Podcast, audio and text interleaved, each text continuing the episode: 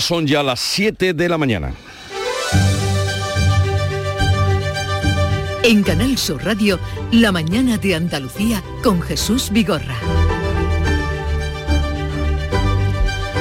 Buenos días queridos oyentes, es 13 de diciembre y la borrasca Efraín sigue trayendo lluvia y viento a Andalucía.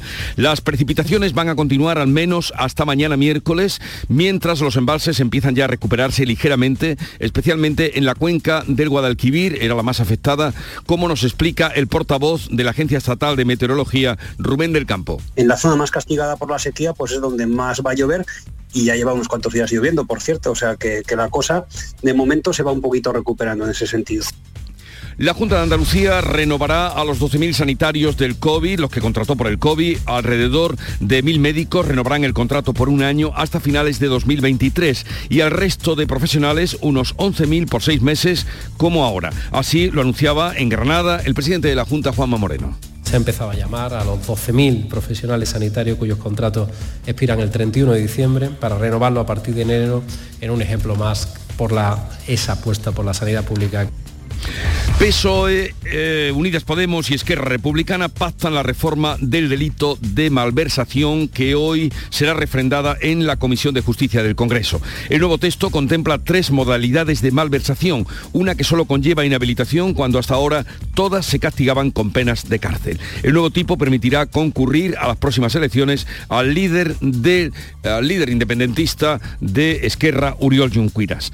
Y la ley trans sigue adelante sin la supervisión judicial a los menores de 16 años. La Comisión de Igualdad rechaza la enmienda del PSOE que introducía la tutela judicial a estos, en estos casos. Les bastará con la asistencia de los padres. Además, el Consejo de Ministros va a aprobar hoy el anteproyecto de ley de familias. Y el Parlamento Europeo destituye a la vicepresidenta Eva Kaili, imputada en el llamado eh, Qatar Gate por el supuesto cobro de sobornos del Imerato. Mañana declararán ante el juez los cuatro imputados, todos del Grupo Socialdemócrata de la Eurocámara, que se personará en la causa judicial. Y por otra parte, a esta hora estamos pendientes también de la reunión de los ministros de Pesca de los 27 que tratan de cerrar un acuerdo político sobre el reparto de capturas y cuotas para 2023 en el Atlántico y en el Mediterráneo. Llevan horas negociando y dentro eh, de las próximas es previsible, han anunciado que harán público un comunicado. En cuanto al tiempo, día de lluvias casi generalizadas porque no se espera agua en Almería. Máximas en ascenso en el interior oriental y sin cambios o más bajas en las zonas, en las demás zonas. El viento sopla del oeste con rachas fuertes en toda la comunidad.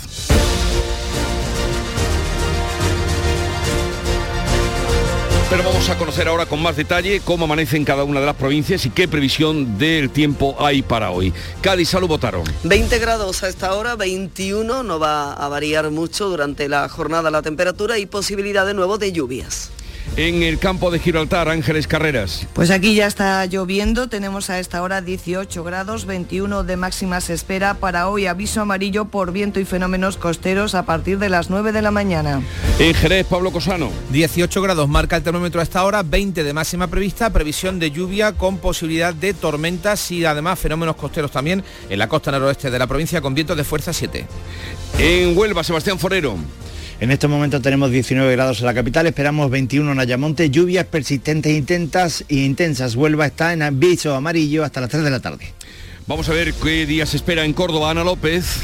Pues llueve también, temperaturas también muy altas, de 18 grados, máxima de 20. Se activa aviso amarillo en toda la provincia a partir del mediodía por lluvia y por viento. Por cierto, se han recogido esta noche 60 litros de media en Sierra Morena.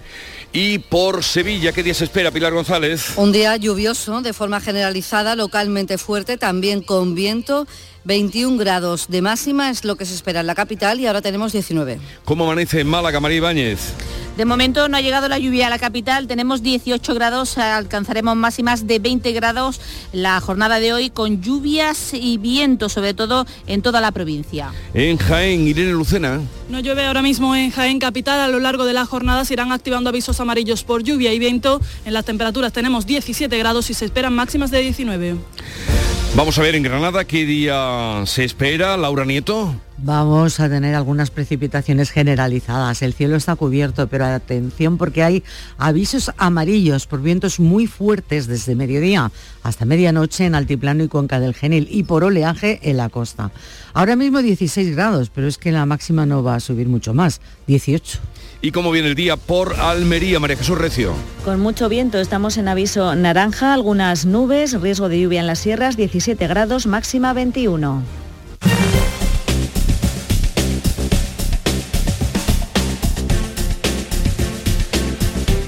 Conocer a esta hora, como cada mañana, qué estado o en qué estado están las carreteras de Andalucía. Alfonso Martínez de la DGT, buenos días. Buenos días. Hasta ahora en la red de carreteras de Andalucía no encontramos grandes complicaciones ni en las vías principales ni tampoco en las secundarias. De momento, circulación cómoda en toda la red vial andaluza en este martes 13 de diciembre. Eso sí, desde la Dirección General de Tráfico y más teniendo en cuenta que hay previsión de viento y lluvia en gran parte de la comunidad, les recomendamos respeten la distancia de seguridad y los límites de velocidad.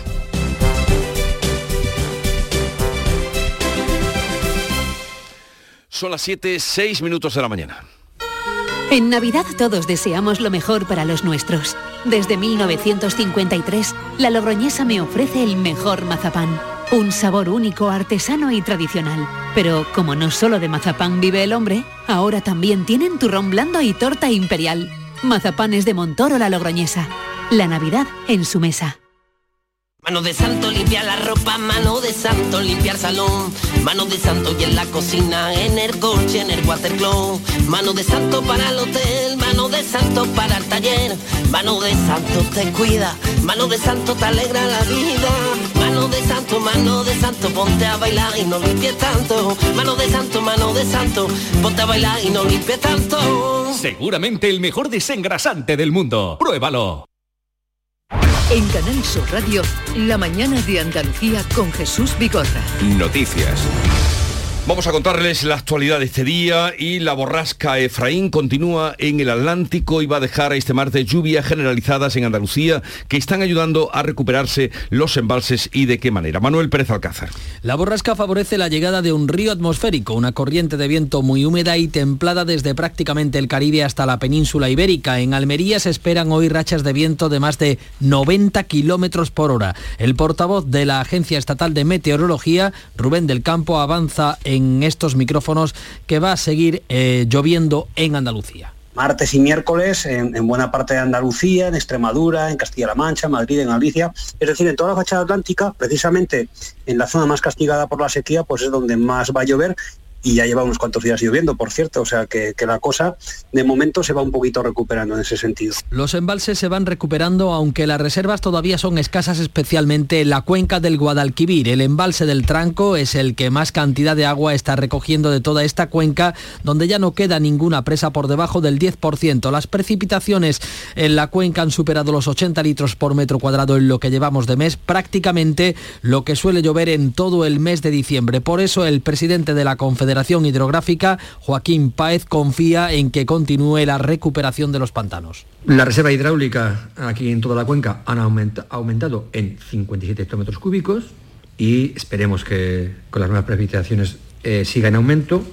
Y estamos convencidos de que eso va a ocurrir si hay precipitaciones porque estas lluvias han permitido corregir el déficit de humedad que tenía el terreno después de varios meses secos, pudiendo así aprovechar todas las correntías a partir de ahora mismo. En la reunión de consejeros de Economía con la vicepresidenta Calviño, la consejera andaluza Carolina España ha reclamado un proyecto estratégico dedicado a combatir la sequía y replantear los fondos europeos para realizar actuaciones en esta materia. Para poder realizar infraestructuras hidráulicas en Andalucía, eh, quiere participar en estas infraestructuras hidráulicas en el PERTE del agua, queremos un PERTE del agua para Andalucía, porque dada la ah, sequía que tenemos allí en Andalucía cómo afecta a nuestra industria agroalimentaria, nuestra eh, industria también del turismo y de producción industrial. Andalucía, Galicia, Extremadura y Castilla-La Mancha son las comunidades en las que más está lloviendo en las últimas semanas. Los 12.000 trabajadores de la sanidad que se incorporaron como refuerzo por COVID y cuyos contratos terminaban a final de año van a renovar en los próximos días desde la Consejería de Sanidad. El presidente de la Junta ha anunciado la renovación hasta final de 2023 a los mil médicos contratados, con lo que pretende paliar la falta de estos profesionales. A los otros 11.000 trabajadores, enfermeras, farmacéuticos y profesionales de la Administración se le va a prorrogar su contrato por seis meses. Juanma Moreno asegura que el SAS ha empezado a llamarlos este lunes para firmar la renovación.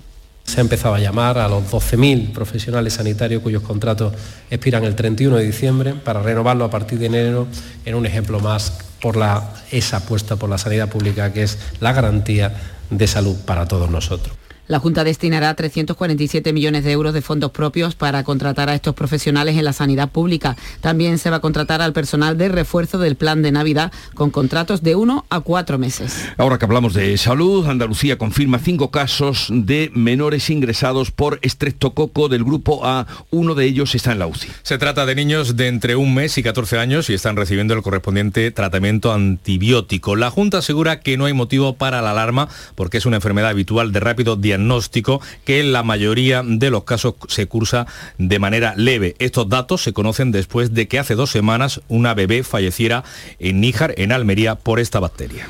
La Junta quiere centralizar la compra de fármacos experimentales para garantizar el acceso a las nuevas terapias. Reducirá el tiempo de espera para acceder a estos fármacos de 450 a 180 días. Por otro lado, las farmacias andaluzas registran desabastecimiento de analgésicos y otros fármacos que, según el presidente del Consejo de Colegios de Farmacéuticos, Antonio Mingorance, no se debe a la supresión de la subasta de medicamentos, sino a una situación puntual. Por ejemplo, el Eferelgan, pues está en desabastecimiento y hay falta, pero no en Andalucía, en toda España. ¿eh? Igual que, por ejemplo, Osempi, pues también está en falta, no en Andalucía, en toda España. Además, esto se puede corroborar perfectamente comprobándolo con la Agencia Española de Medicamentos y Productos Sanitarios. El Consejo de Gobierno de la Junta aborda hoy la evolución de la pandemia y de la vacunación frente al COVID y la gripe. Bueno, pues ahora sí que les vamos a hablar de esa larga reunión, larga noche, porque a las 6 de la mañana se ha reanudado la reunión de los ministros de Pesca de la Unión Europea que están debatiendo un posible recorte de las capturas de la flota mediterránea que afectaría muy directamente a los pescadores andaluces. Los ministros llevan horas tratando de cerrar un acuerdo sobre el reparto de capturas y cuotas para 2023 en el Atlántico y en el Mediterráneo. El primer texto no gustaba a España porque reducía en tres semanas la pesca artesanal mediterránea. La Junta rechaza esta propuesta. La consejera Carmen Crespo pide que se tengan en cuenta los estudios científicos actualizados de los caladeros. Tienen que estar basadas en estudios científicos actualizados, en estudios socioeconómicos absolutamente lógicos y basados en estudios socioeconómicos en cada una de las zonas a tomar la decisión y por supuesto sobre el esfuerzo pesquero que ya han hecho esos sectores. Los primeros interesados en que los caladeros estén en buenas condiciones son los pescadores. Armadores y pescadores consideran que les aboca al cierre. Afectaría al 60% de los 92 barcos andaluces de arrastre de aquí de Andalucía. Bueno, estamos muy pendientes porque se espera que en las próximas horas aparezca una alternativa que mejore la anterior propuesta porque empeorarla sería terrible. Bueno, PSOE, Podemos y Esquerra Republicana aprueban en la ponencia de justicia del Congreso, que se va a celebrar hoy, la rebaja del delito de malversación y la desaparición del delito de sedición. Los republicanos plantean las bases para un nuevo referéndum independentista. Establece tres tipos de malversación. La apropiación de dinero público para enriquecimiento personal o de terceros, el uso temporal de dinero público para uso privado y dar a ese dinero una aplicación distinta distinta a la que estaba previsto. Así va a quedar. Este último es el nuevo tipo que deja las penas de 1 a 4 años de prisión e inhabilitación de 2 a 6. El resto mantiene las penas actuales. Unidas Podemos ha permitido que salga adelante esta tramitación, pero suscribe una enmienda, pero no suscribe esta enmienda precisamente. Aunque el PSOE niega que tenga efecto retroactivo, en la práctica puede suponer la rehabilitación de Oriol Junqueras como candidato electoral. Esquerra sienta así las bases para plantear un nuevo referéndum referéndum de independencia, ahora pactado con el Estado, como explica su portavoz Marta Vilalta. Volem aquestes condicions pactar-les amb la societat catalana, tenir un acord de claredat per poder després, amb la màxima fortalesa i el màxim consens... Mientras unas 300 personalidades, entre ellas exministros y exaltos cargos también del PSOE, han firmado un manifiesto en contra de esta reforma del Código Penal. El que fuera ministro del Partido Popular, Rafael Arias Salgado, ha dicho en Canal Sur Radio que la reforma atenta contra el pacto constitucional del 78. Ya los independentistas han anunciado que van a pedir un referéndum en Cataluña, que es en el fondo lo que eh, el señor Sánchez hará probablemente, y a, me arriesgo al juicio de valor, hará probablemente si gana las próximas elecciones. En el Senado, el líder del Partido Popular, Núñez Feijó, ha rechazado la reforma de la malversación, apelando a los socialistas que reniegan de ella.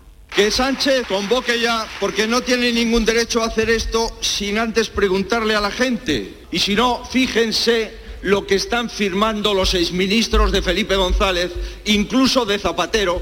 No se despenaliza en la propuesta del Partido Socialista ninguna forma de malversación. Es más, el Gobierno endurece el Código Penal con un nuevo delito de corrupción ese era el cruce en la Cámara Alta entre Feijó y la ministra de Hacienda, María Jesús Montero. Hoy la Comisión de Justicia va a votar esa reforma del Código Penal que va a quedar definitivamente aprobada pasado mañana, el próximo jueves, en el Pleno extraordinario del Congreso. El Tribunal de Cuentas, por cierto, acaba de activar el juicio por los 9 millones de euros malversados en su día por los cabecillas del proceso. El PSOE pierde el pulso con Podemos por la ley trans. La Comisión de Igualdad aprueba el texto sin la enmienda socialista que exigía y pretendía la supervisión del juez para el cambio de sexo a los menores de 16 años. La ley pasará al Pleno tal y como fue aprobada en Consejo de Ministros, por lo que los menores de entre 14 a 16 años les va a bastar para cambiar de sexo en el registro con la asistencia de los padres o tutores. Solo se producirá la intervención del juez en el caso de los menores de entre 12 y 14 14 años. La secretaria de Estado de Igualdad, Ángela Rodríguez, de Unidas Podemos, muestra su satisfacción. Bueno, pues estamos verdaderamente muy contentas desde el Gobierno porque hoy se da un paso más eh, relevantísimo para que por fin la ley trans sea ley. Eh, acaba de aprobarse en la Comisión de Igualdad el dictamen eh, y además con todos los derechos que creíamos que debían de estar en este informe. Era muy relevante, como saben, que los derechos de las infancias trans estuvieran garantizados en esta ley. El PSOE ha hecho suyo el proyecto a pesar de que su enmienda no ha salido adelante. Este martes se reúne el Consejo de Ministros que va a aprobar el anteproyecto de ley de familias que incluye nuevos permisos retribuidos para el cuidado de familiares o de convivientes. El Senado ha rechazado los cinco vetos a los presupuestos del Estado que siguen hoy su trámite en el Pleno. Los presupuestos generales del Estado siguen su tramitación tras el rechazo a los cinco vetos presentados por PP, Junts, Ciudadanos, Vox y UPN. Este martes se votan los vetos a las secciones que previsiblemente también serán rechazados por la mayoría de izquierda. En el caso de que continúen su trámite sin modificación en el texto que aprobó el Congreso, las cuentas pueden quedar definitivamente aprobadas en el Pleno del día 20.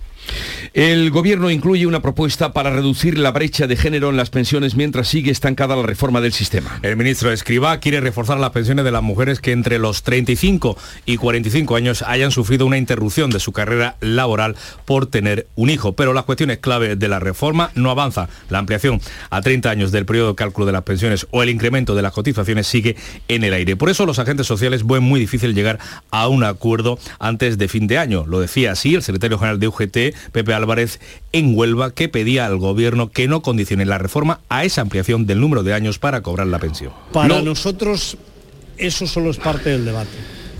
Y se lo hemos dicho al, gobierno, el gobierno tiene que darnos respuesta a otras cuestiones que tienen que ver eh, con eh, la seguridad social y que en estos momentos comportan situaciones de desigualdad, de desequilibrio que nosotros queremos arreglar. Y los autónomos que se den de alta en Andalucía en el próximo año 2023 no tendrán que pagar la cuota mensual durante un año. La Junta se va a hacer cargo de la cuota para los nuevos autónomos para compensar el cambio del sistema de cotización aprobado por el Gobierno Central. Por su parte, el Ministerio de Industria va a anunciar una ayuda de hasta 150.000 euros a las pymes que implanten la semana laboral de cuatro días. Obliga a una reducción mínima del 10% de la jornada que deberá mantener al menos dos años sin reducir el salario de sus empleados. Adiós. Es un tema que vamos a tratar además como tema del día a partir de las 10 de la mañana. Andalucía junto a las regiones portuguesas del Algarve y el Alentejo defienden la conexión por tren de alta velocidad entre Sevilla, Huelva y Lisboa. La conexión permitirá hacer el viaje en menos de tres horas. La Junta lamenta que Andalucía, Algarve y Alentejo sean las únicas comunidades vecinas de ambos países que no están comunicadas por tren. El gobierno andaluz ha pedido ser la sede de la cumbre ibérica prevista para octubre. Mañana declararán ante el juez los cuatro imputados en el supuesto cobro de sobornos para asignar el Mundial de Qatar.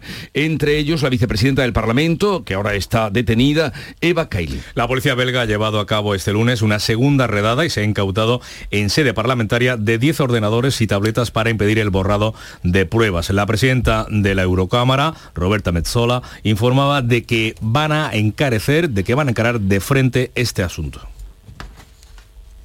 Make no mistake, the European Parliament no se equivoquen, el Parlamento Europeo ha sido atacado y no habrá impunidad, ninguna. No se barrerá este asunto debajo de la alfombra. Habrá una investigación interna. 7, 20 minutos de la mañana. Enseguida estamos con la revista de prensa. Robbie Williams, el icono más internacional del pop británico, llega a Mare Nostrum Fuengirola el próximo 15 de junio. Robbie Williams. Disfruta de la leyenda en directo. Entradas ya a la venta en entradas.com y en marenostrumfuengirola.com.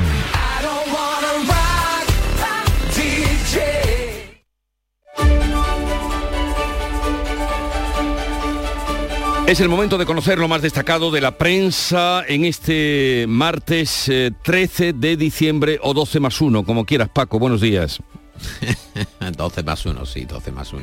El delito de malversación que el gobierno se dispone a rebajar según el acuerdo con Esquerra es el tema principal de las portadas. Con estos enfoques, el confidencial destaca que el pacto de los socialistas con Esquerra oculta nuevas ventajas a los dirigentes del proceso. Los cuatro años aparecen así como un tope máximo, pero la variedad de conductas tipificadas permite defender por los acusados penas eh, más bajas, incluso más bajas en función de la participación concreta que tuvieran en lo sucedido en aquellas semanas anteriores al 1 de octubre de 2017. Los críticos del PSOE que esperan analizar la letra pequeña del pacto, así lo destaca, digo, el confidencial. La vanguardia anota que Feijó pide la convocatoria urgente de elecciones para no seguir pagando peajes a los independentistas.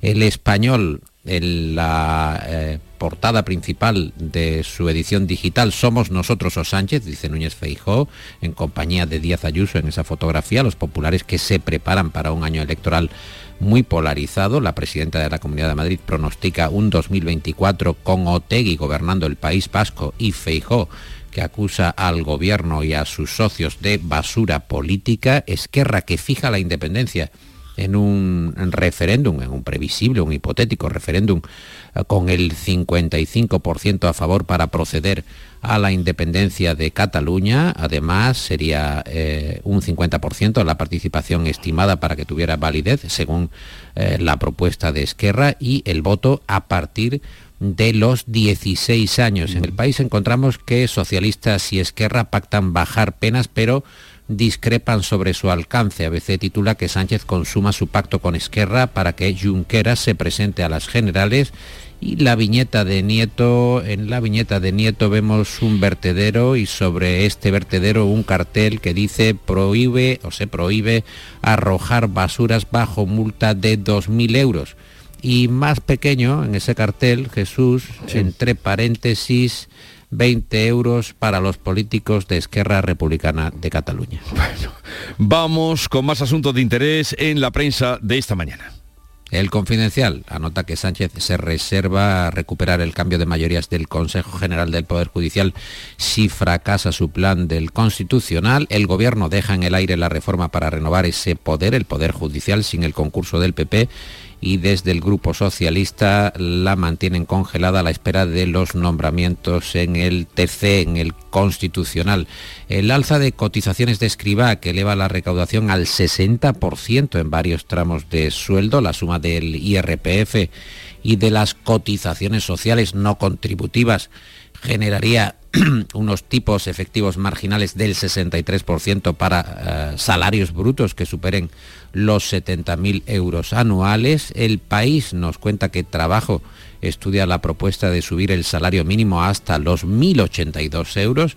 En la vanguardia Podemos, que logra, lo estamos comentando, que la ley trans no limite la libre elección de los menores y en el mundo vemos que los eh, supermercados, los super, avisan de que el impuestazo del 33% que pide Podemos agravará aún más el problema de costes, el problema de precios. El español eh, lleva una encuesta sobre ciudadanos, un 40% de los votantes de esa formación prefiere integrarse en el PP, es el titular más destacado, la conclusión más destacada de esa encuesta. Villacís sería la líder favorita, el 83,2% de los votantes del Partido Popular desea la entrada de ciudadanos en su organización y solo el 9,3% eh, la rechaza, digo, eh, datos de un sondeo del español. Y en cuanto a información andaluza de los periódicos de las distintas provincias de nuestra tierra, en Huelva Información o Granada Hoy, el SAS que renueva los 12.000 contratos extras que firmó en la pandemia en ABC de Sevilla, el presupuesto del alcalde Muñoz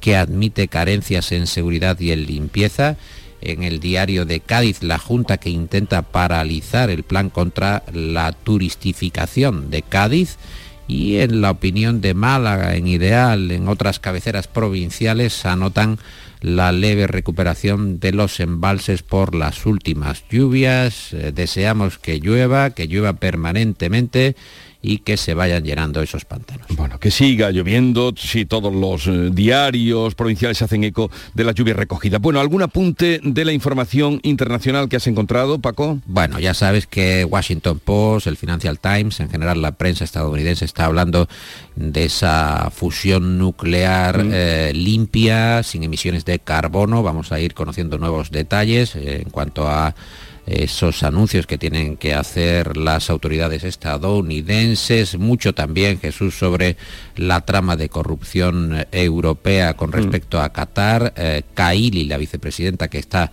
muy mencionada en las portadas y en los titulares, eh, la policía belga registrando despachos en eh, el Europarlamento, Josep Burrell, el jefe de la diplomacia continental, poniendo el grito en el cielo, y por aquí viene aproximadamente la prensa esta mañana. Estoy deseando escuchar los deportes porque el Mundial avanza y hay una tensión permanente en el ambiente. Y hoy comienzan además las semifinales, de las que ahora nos va a hablar Nuria Gaciño. Buenos días, Nuria. Hola, ¿qué tal? Muy buenos días. La mañana de Andalucía con Jesús Vigorra te invita a conocer este miércoles la campaña Dona Vida al Planeta, una iniciativa para concienciar de la importancia del reciclaje y reutilización de tus viejos electrodomésticos.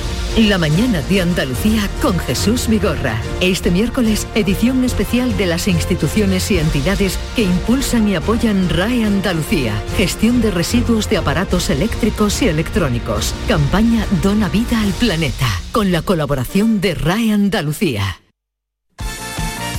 Y comienza, como apuntaba Paco y todos esperamos, las semifinales del Mundial de Qatar, Nuria. La primera semifinal se disputa esta tarde a las 8 entre la Argentina de Leo Messi y la Croacia de Luka Modric.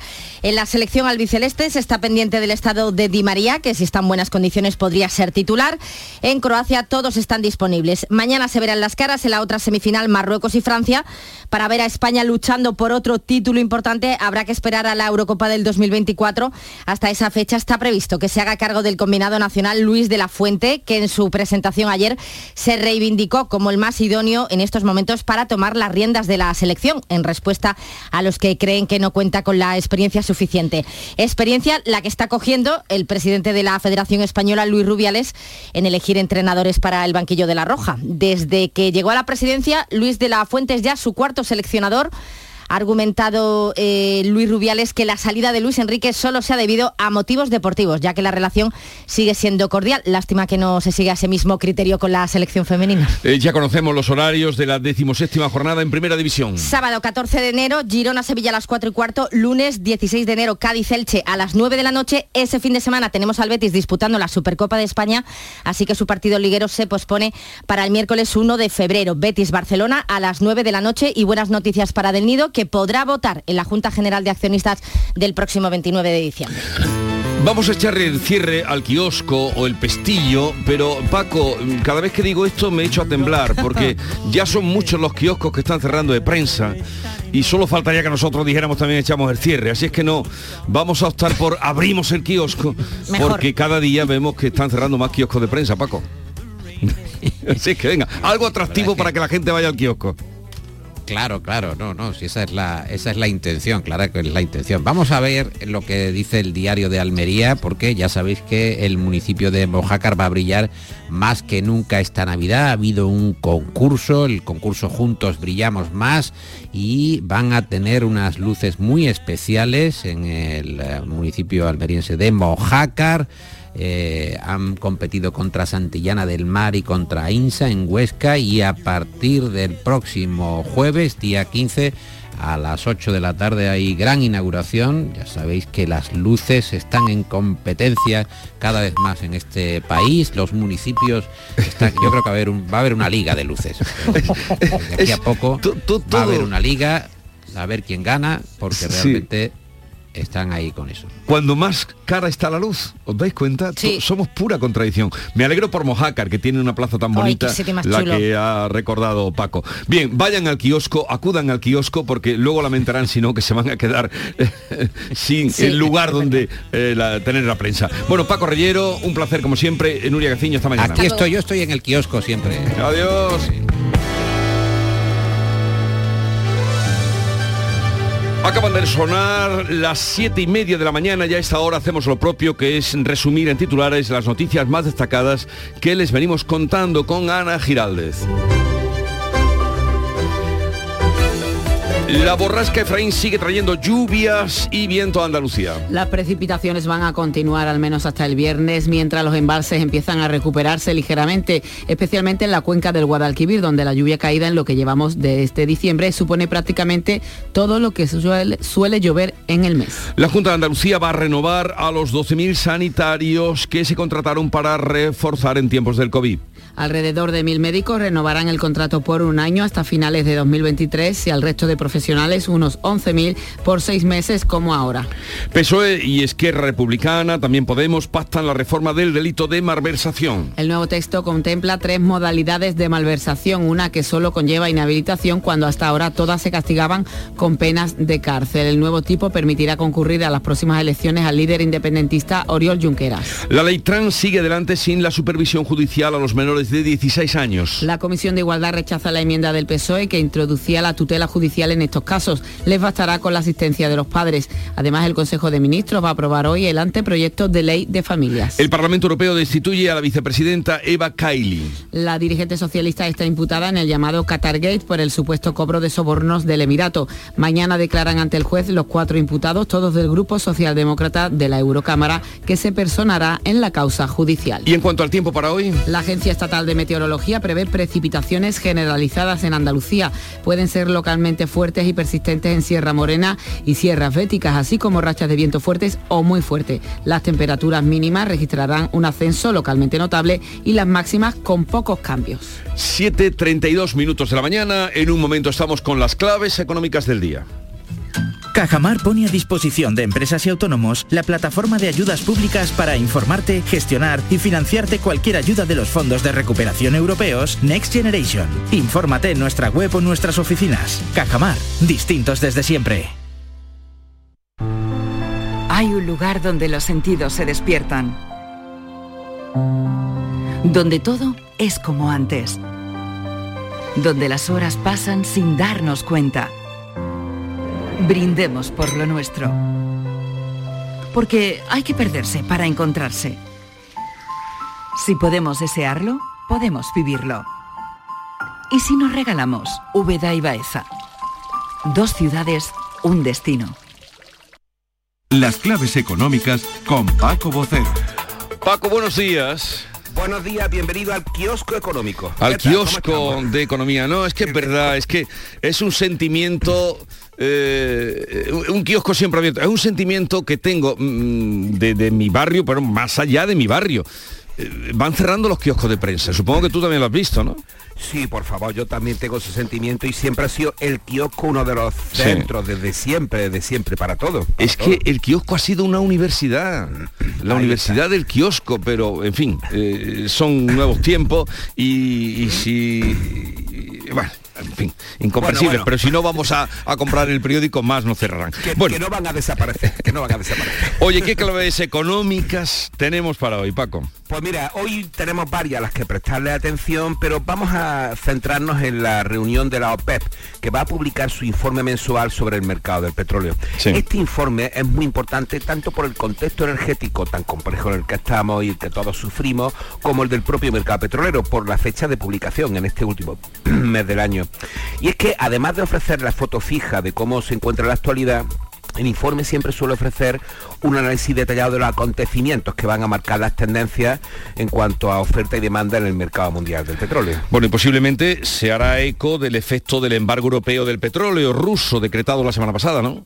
Sin duda, buena observación, porque tras esta prohibición casi total de las importaciones de petróleo ruso que entraron el pasado lunes 5 en vigor, se temía que se disparasen los precios. Y por ello se adoptó por la Unión Europea un tope de 60 dólares por barril, transportado en barco tope al que se sumó el G7. Si recuerda un día antes, el domingo 4, la OPEP Plus, liderada por Arabia Saudí y Rusia, decidió mantener el fuerte recorte de producción de petróleo de noviembre, que ya lo decretó en 2 millones de barriles diarios para este año próximo. De hecho, y salvo acontecimiento inesperado, acordó convocar su conferencia regular habitual para el 4 de junio, largo melofía, con esta producción que se eleva a casi 42 millones de barriles diarios. ¿Y qué ha pasado con los precios, Paco, mientras tanto?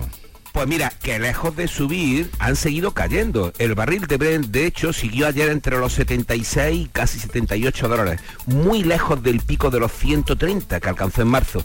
Y esto le está costando muchísimo a Rusia porque está sintiendo con mucha fuerza el embargo.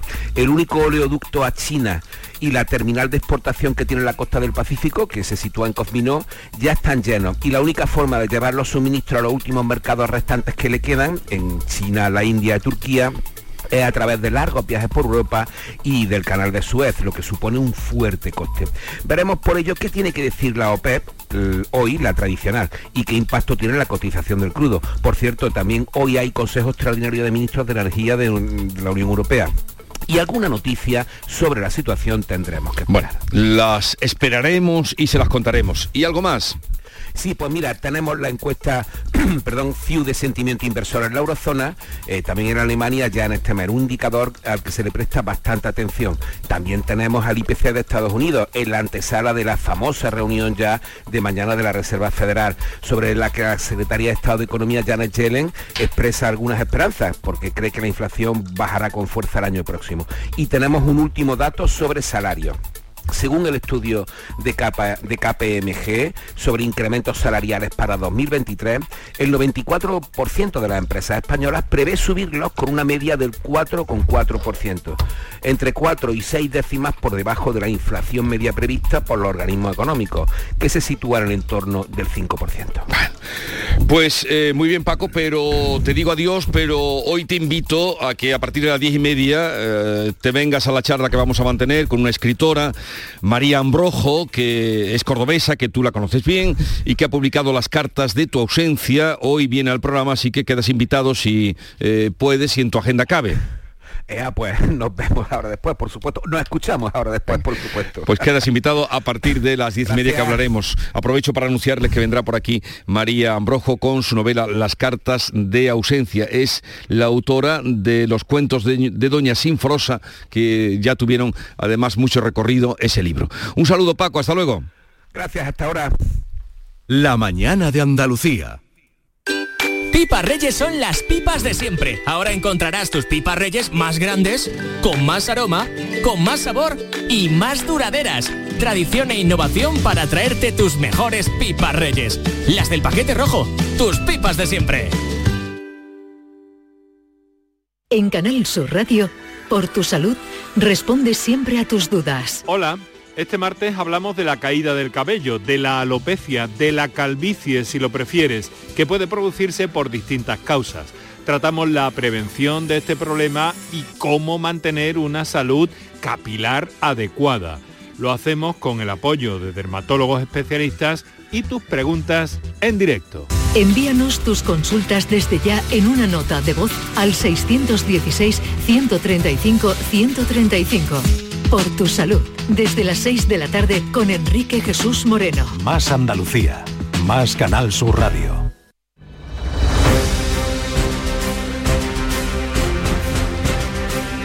Vamos a contarles otras noticias de Andalucía. La última consecuencia de las lluvias sobre la provincia en Huelva es el hundimiento de la vía HU 3110 que une las poblaciones de Moguer y Mazagón. Ha dejado un socavón de 6 metros de longitud. ¿Qué ha pasado y en qué estado está Sebastián Forero? Pues eh, a ese socavón eh, un coche que circulaba por la zona ha caído a ese enorme agujero. Al parecer el conductor no se percató del desplome de la calzada. No hay constancia de heridos en el siniestro. Eso sí, Jesús, al lugar del suceso se desplazaron cuatro bomberos del parque de San Juan del Puerto con tres vehículos de intervención y rescate. Como no puede ser de otra manera, la vía está a esta hora cortada al tráfico rodado. Ya, pues ya lo saben, es la HU 3110, eh, esa es la que está cortada. Hoy se le practica la autopsia al cadáver del niño de 13 años fallecido repentinamente mientras estaba jugando un partido de fútbol con su club, el Puerto Malagueño. María Ibáñez. Pues el menor se desplomó en el campo mientras disputaba ese partido y nada pudieron hacer los equipos sanitarios por salvarle la vida. Su club, el Puerto Malagueño, ha decidido pagar los gastos del sepelio y ha decretado una semana de luto. Su presidente, Juan Manuel Liñán, conocido como Tito, ha hablado del fallecido y sus hermanos que también juegan en ese club. Pues Marbelú era un chico que lleva con nosotros desde que era bebé, era grande para la edad que tenía, un poco destartalado, pero muy buena gente, muy noble. El club ha suspendido todos los entrenamientos y partidos fechados para estos días. El Tribunal Superior de Justicia de Andalucía confirma la condena a cuatro años y medio de prisión a un hombre acusado de realizar tocamientos a la hija de su prima, Almería María Jesús Recio. La niña tenía siete años, ocurrió en el interior de un inmueble donde solía reunirse la familia en julio de 2019 en el municipio de Albox. El Tribunal de Apelación rechaza los recursos presentados por la defensa del hombre de 38 años condenado por ese delito de abuso sexual. El Alto Tribunal andaluz recoge el testimonio de la víctima que pese a su corta edad pudo explicar de manera clara y gráfica los hechos que consideran los psicólogos son fruto de una experiencia vivida. Añade la existencia de testigos a quienes la menor contó lo ocurrido, indicaron que estuvieron solos durante varios minutos en ese inmueble.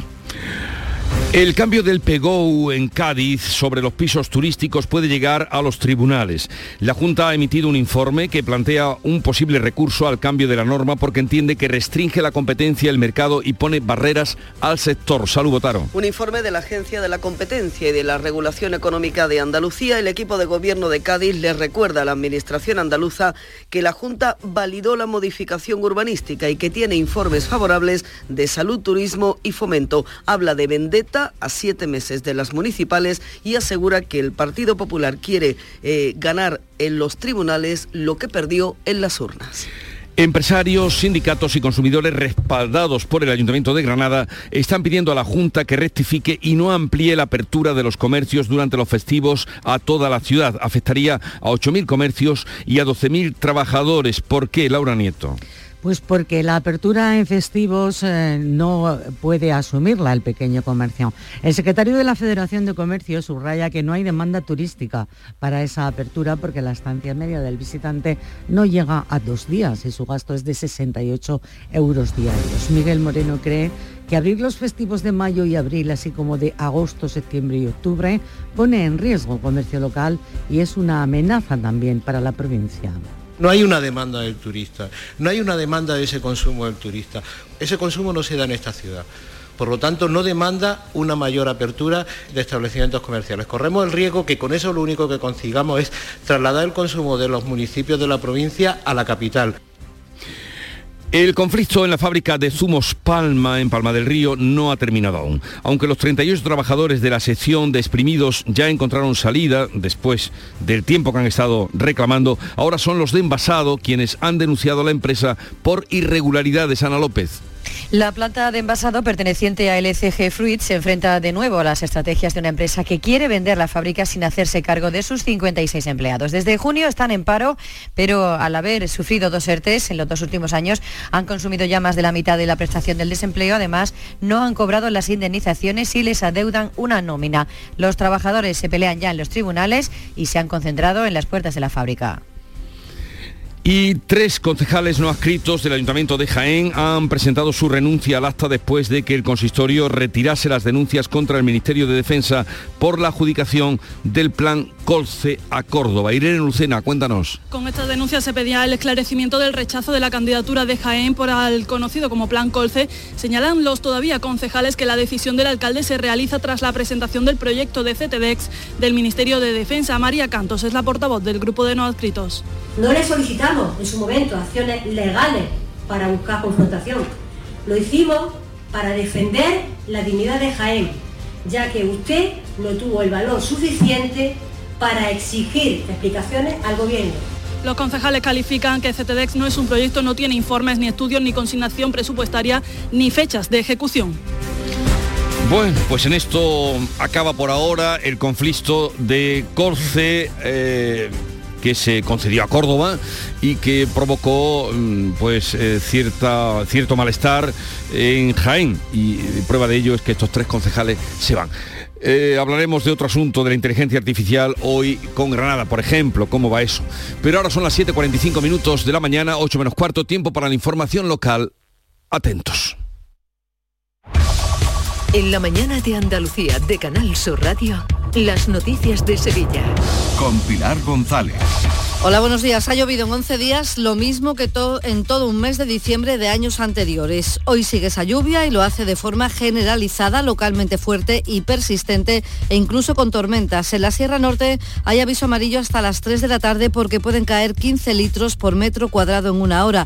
Además hay viento. De hecho, a mediodía se activa el aviso amarillo en toda la provincia por viento de suroeste con rachas muy fuertes y las temperaturas subiendo. Está previsto alcanzar 21 grados en Sevilla y Écija 20 en Lebrija, 19 en Morón. A esta hora tenemos ya 19 grados en la capital y además el tiempo complica el tráfico.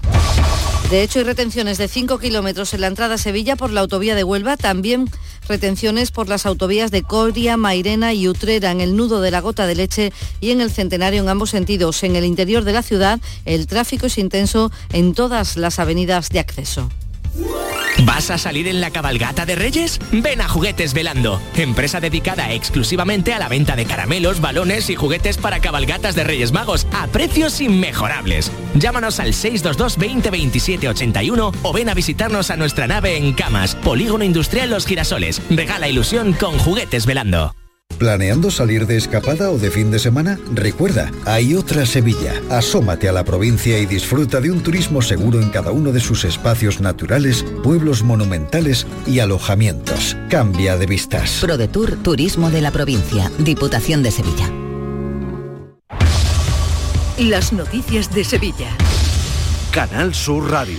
Ha llovido en 11 días en nuestra provincia, lo que en otros años llueve durante todo el mes de diciembre. La pluviometría media registrada en la cuenca del Guadalquivir en este mes ha sido es de 80 litros por metro cuadrado. Hoy conoceremos el estado de los embalses. Más del 90% de estas lluvias se han registrado en los últimos siete días, repartidas a lo largo de toda la cuenca, pero muy especialmente aquí en Sevilla y en Huelva. Y lo mejor, además de que sigue lloviendo, es que, como cuenta el presidente de la Confederación Hidrográfica, Joaquín Paez, la tierra ya está húmeda y eso favorece las escorrentías. La reserva hidráulica aquí en toda la cuenca han aumentado en 57 hectómetros cúbicos y esperemos que con las nuevas precipitaciones eh, siga en aumento. Y estamos convencidos de que eso va a ocurrir si hay precipitaciones porque estas lluvias han permitido corregir el déficit de humedad que tenía el terreno después de varios meses secos, pudiendo así aprovechar todas las escorrentías a partir de ahora mismo. El Ayuntamiento de Sevilla espera tener aprobados en enero los presupuestos del próximo año. Son 1.158 millones de euros, 86 más que el año pasado, 200 millones de inversiones, 214 para gasto social, es un 19% más que ahora. El alcalde Antonio Muñoz, que ha presentado estas cuentas, ha defendido que consolida el escudo social hacia los más vulnerables y espera negociar con la oposición. Vamos a intentar ser sensibles a todos los grupos pero ojo, manteniendo, manteniendo el ADN de, nuestra, de nuestro programa por el que ganamos, por el que tuvimos la mayoría de apoyo por parte de los sevillanos, siendo conscientes de que no tenemos mayoría absoluta en el Pleno y que por tanto eso nos obliga a una negociación y a ser permeable a las distintas propuestas que nos puedan hacer llegar. El candidato a la alcaldía por el Partido Popular, José Luis Sanz, considera que son unas cuentas continuistas. Necesitamos un presupuesto valiente que contemple rebajas fiscales y, por supuesto, necesitamos presupuestos reales, presupuestos que gasten lo presupuestado.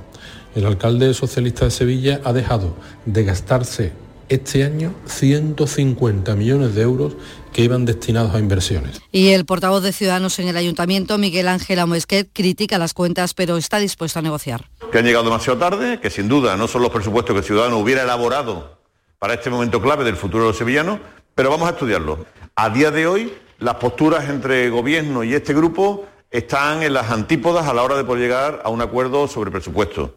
Y aún en Crónica Municipal ya se han colocado los primeros tubos de la portada de la Feria de Abril. Quedan 124 días para que comience, para que llegue el 23 de abril. Este año, según cuenta el delegado de Fiestas Mayores, Juan Carlos Cabrera, se habrá un logo conmemorativo de los 50 años que se cumplen desde el traslado del Prado a los Remedios y además se representa el Coliseo y la Plaza de España. Para conmemorar los 50 años del emplazamiento nuevo de la feria aquí Los Remedios, de venirse del el Prado San Sebastián y 50 años que eh, yo creo que merece la pena también que lo pongamos en valor y, sea la propia portada la que lo reseñe porque sin duda pues, ha habido un antes y un después eh, con este nuevo emplazamiento de lo que conocemos actualmente como la Feria de Abril. ¿no? 7 de la mañana y 50 minutos. Si necesitas un electrodoméstico, ¿por qué pagar de más en grandes superficies? Ven y paga de menos en Tiendas El Golpecito. Tus primeras marcas al mejor precio y una selección de productos con pequeños daños estéticos con descuento adicional y tres años de garantía. Tiendas El Golpecito. Ahorra hasta el 50% en tus electrodomésticos. 954-100-193 y tiendaselgolpecito.es.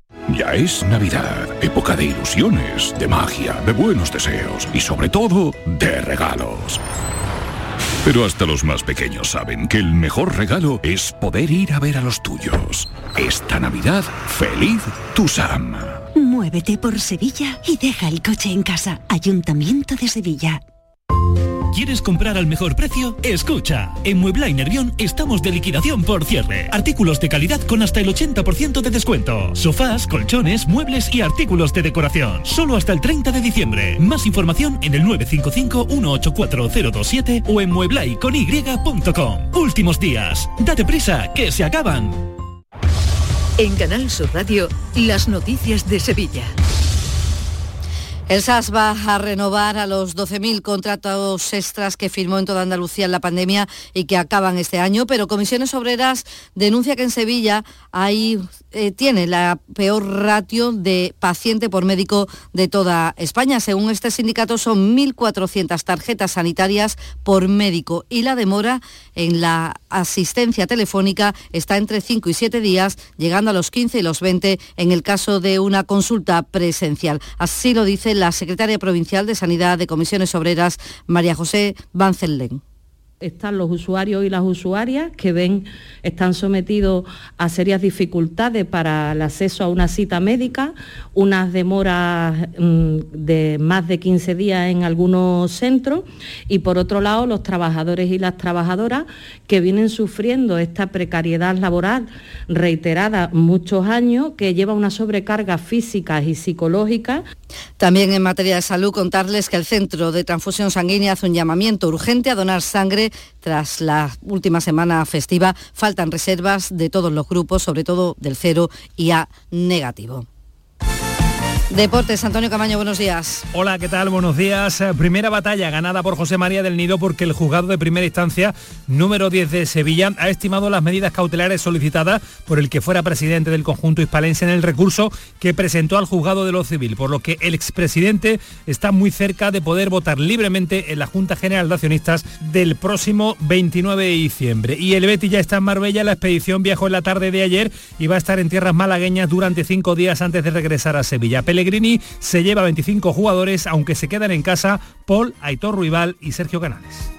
Este martes os esperamos en el Auditorio Nissan Cartuja de Sevilla para disfrutar del show del comandante Lara, en vivo y en directo. Con nueva sección, la colaboración del Yuyu, el niño de Ukelele, Abraham Sevilla y muchas, muchas sorpresas. El show del comandante Lara se graba en el Nissan Cartuja de Sevilla los martes a las 6 de la tarde. Entrada gratuita hasta completar aforo. El show del comandante Lara. Con la colaboración del Auditorio Nissan Cartuja.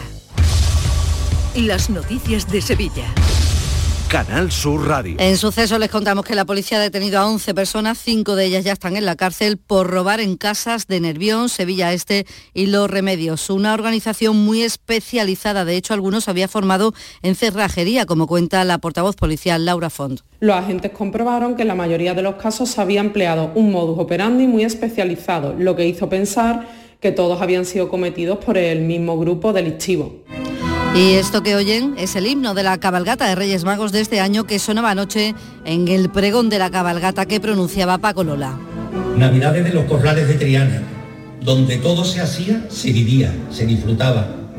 Navidades Y cambiamos radicalmente de sonido porque el cantante nubense Manuel Carrasco inicia su gira del próximo año en el Estadio de la Cartuja. Será el 2 de junio con su disco Corazón y Flecha. Las entradas salen a la venta hoy a las 12 del mediodía.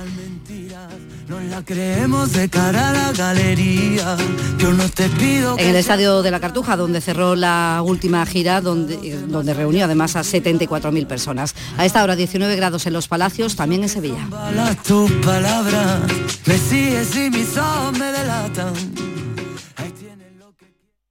Escuchas La mañana de Andalucía con Jesús Vigorra, Canal Sur Radio. Aquadeus, el agua mineral natural de Sierra Nevada, patrocinador de la Federación Andaluza de Triatlón, les ofrece la información deportiva.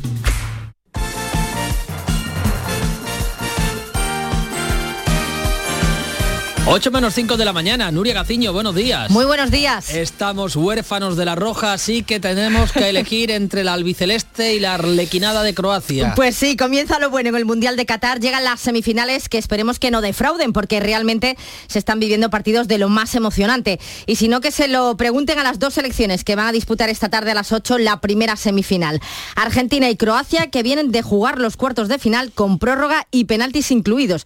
Y con cierta tensión, como en el caso de los argentinos que se las tuvieron con los holandeses. Ahí pudimos ver a un Leo Messi más motivado de la cuenta ejerciendo el poder, el poder que le otorga ser el capitán. A las críticas recibidas por el comportamiento que se vio en el terreno de juego, ha respondido el seleccionador argentino Leo Scaloni. El partido del otro día se jugó como se tenía que jugar, tanto del lado de Holanda como del lado de Argentina. El fútbol es esto, el fútbol hay momentos que que tenés que defender, hay momentos que, que tenés que atacar, hay momentos que, que, pueden pasar las cosas como el otro día, que el partido se ponga difícil, que haya discusiones, que haya lo que sea, pero hay un árbitro para impartir justicia y, y creo que tenemos que sacar un poco ese tabú de que nosotros somos esto, nosotros sabemos perder y sabemos ganar. Perdimos con Arabia el primer partido y nos fuimos calladitos al hotel, ganamos la Copa América en Brasil y creo que se dio la imagen más linda de deportividad que puede haber en el mundo del fútbol con Neymar, con Messi, con Paredes y con otros jugadores sentados en la escalera de, del túnel de vestuario del Maracaná. No, yo no compro esa de que no sabemos ganar, eso tenemos que sacarlo, desterrarlo porque un poco de orgullo tenemos que tener. En la selección albiceleste se está pendiente del estado de Di María, que si está en buenas condiciones podría ser titular.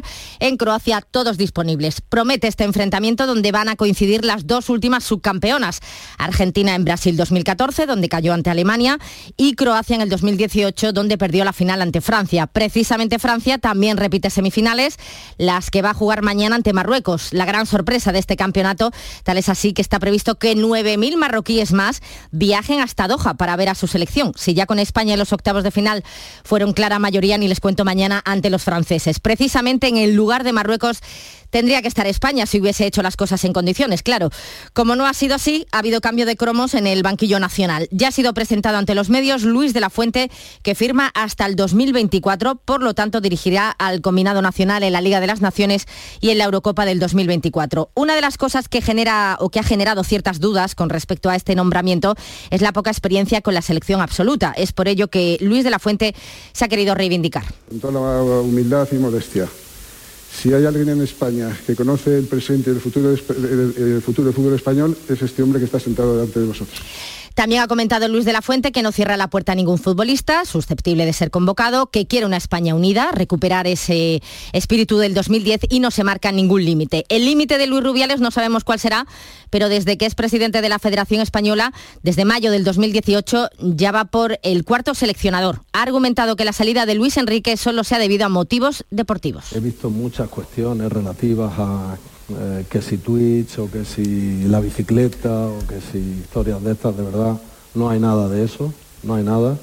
Simplemente lo que hay es, eh, los tres coincidimos, el director deportivo saliente, el director de la selección entrante y yo mismo, que era una etapa y que había que comenzar un proyecto nuevo y que el proyecto nuevo lo debía liderar Luis de la Fuente, no hay nada más. Y ya va quedando menos para que se reanude la liga en primera división. Eh, va a suceder esto, de hecho, a finales de este mes. Ya conocemos los horarios de la decimoséptima jornada en primera. Sábado 14 de enero, Girona-Sevilla a las 4 y cuarto. Y el lunes 16 de enero, Cádiz-Elche a las 9. Ese fin de semana, el Betis está disputando, estará disputando la Supercopa de España, así que su partido liguero se pospone para el miércoles 1 de febrero, Betis-Barcelona a las 9 de la noche. Y buenas noticias para Del Nido, que podrá votar en la Junta General de Accionistas del próximo 29 de diciembre. Y es que el de primera instancia 10 de Sevilla ha estimado las medidas cautelares solicitadas por el expresidente del Sevilla para poder votar. Aquadeus, ahora más cerca de ti, procedente del manantial Sierra Nevada, un agua excepcional en sabor, de mineralización débil que nace en tu región. Aquadeus Sierra Nevada es ideal para hidratar a toda la familia y no olvides tirar tu botella al contenedor amarillo. Aquadeus, fuente de vida, ahora también en Andalucía.